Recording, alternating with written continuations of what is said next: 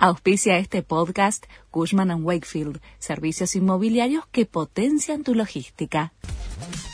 La Nación presenta los títulos del lunes 17 de octubre de 2022.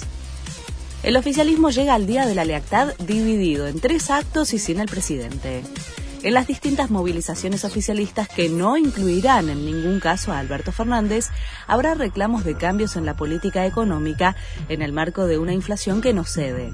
La Cámpora y Moyano irán a Plaza de Mayo, los movimientos sociales oficialistas estarán en el Estadio de Deportivo La Ferrer en La Matanza, mientras que la CGT hará su propio acto en obras sanitarias. Por la alta inflación suben el piso para pagar ganancias.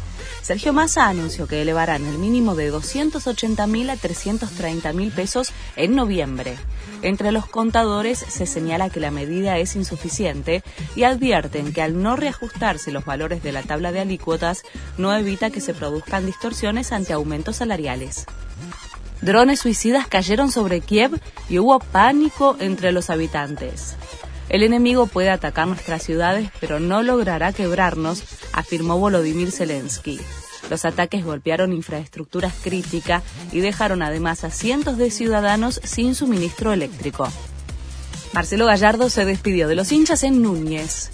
Mi vínculo con River es de toda la vida y ya nos volveremos a ver, dijo el técnico millonario tras su homenaje en un monumental repleto. Gracias a ustedes que desde hace más de ocho años que me hacen sentir de una manera especial.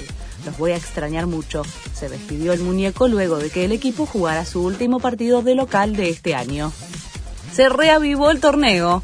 Boca cayó 2 a 0 ante Newell's en Rosario y cortó con un invicto de 14 partidos. El Ceneice, líder con 48 puntos, sigue dependiendo de sí mismo y podría levantar el título el miércoles con una fecha de anticipación si le gana a Gimnasia y si Atlético Tucumán no supera hoy a Unión y Racing pierde con Lanús mañana. Este fue el resumen de Noticias de la Nación.